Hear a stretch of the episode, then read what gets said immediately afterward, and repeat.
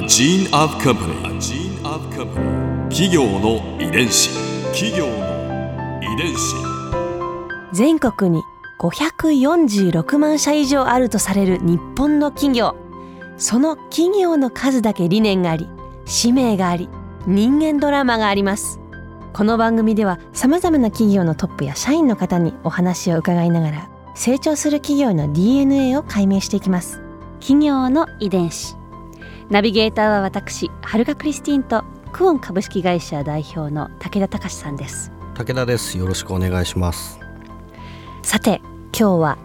ピクテ投信投資顧問株式会社代表取締役社長萩野拓秀さんをお迎えしています。よろしくお願いします。よろしくお願いします。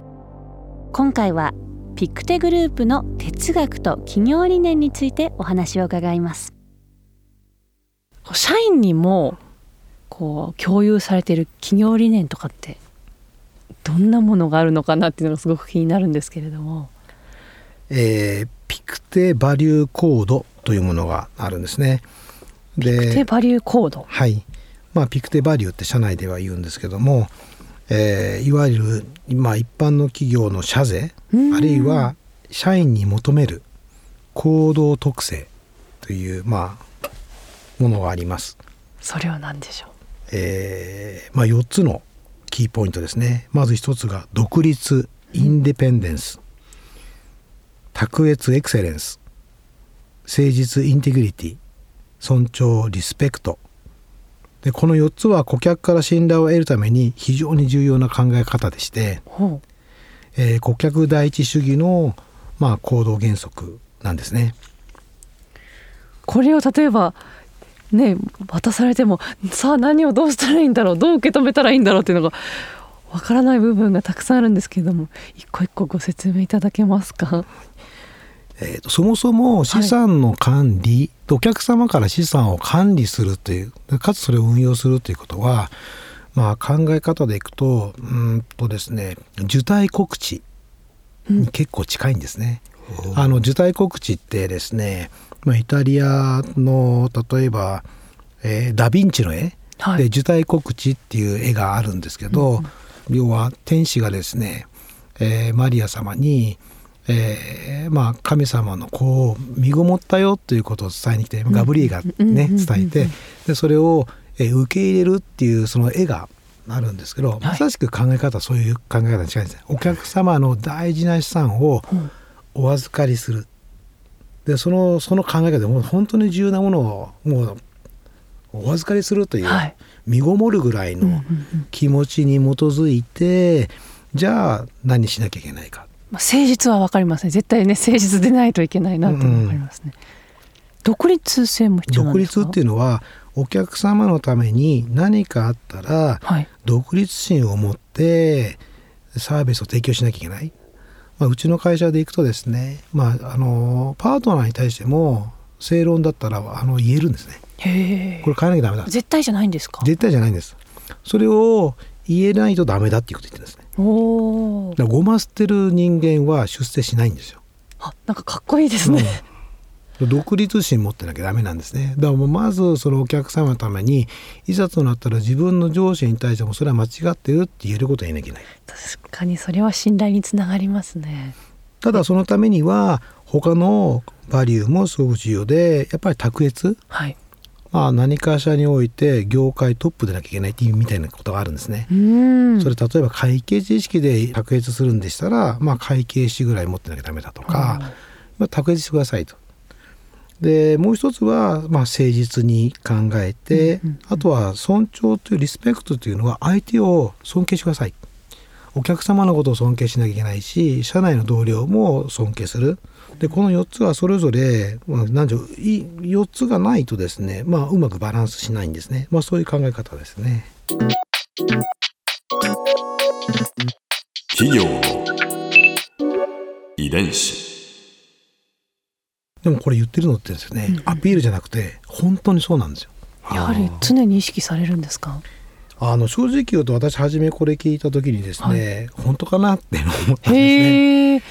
まあいろいろ高々とこう社税抱えられて本当にこうそれを実行してる企業っていうのはそれほど見てきたことなかったので、まあ、ピクテでその4つこの4つをですねピクテバリューとして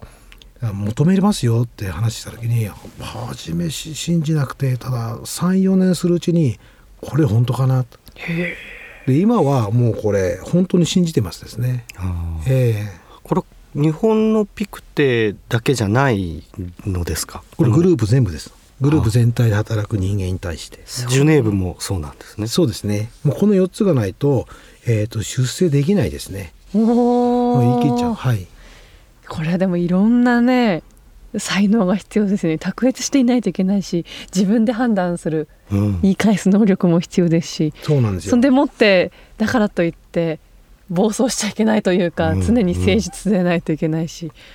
相手を尊敬する。これもね言うのは簡単だけど守るのは意外と難しいですよね。この4つねバランス持ってる人って結構じっくりと教育を行っていくんですね。僕なんか10年ぐらい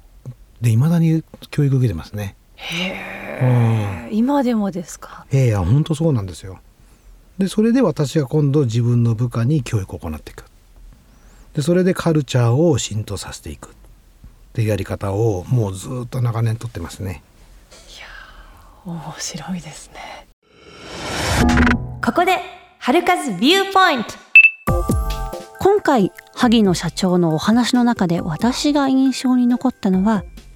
独立卓越誠実尊重。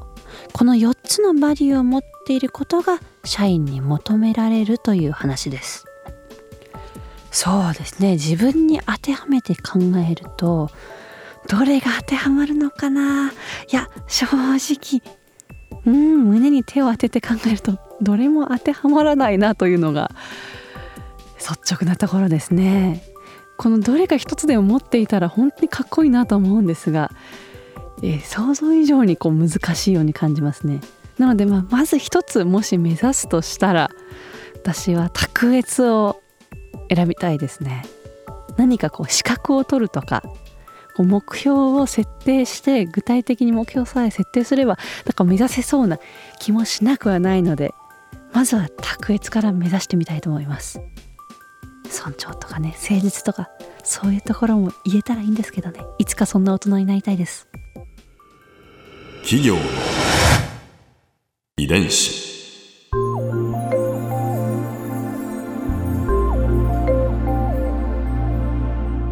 さてこの番組はポッドキャストのほかスマートフォンタブレット向けアプリ JFN パークでも聞くことができます。お使いのアプリストアからダウンロードして企業の遺伝子のページにアクセスしてみてくださいそれでは来週もお会いしましょう企業の遺伝子ナビゲーターは私はるかクリスティンとクオン株式会社代表の武田隆でした。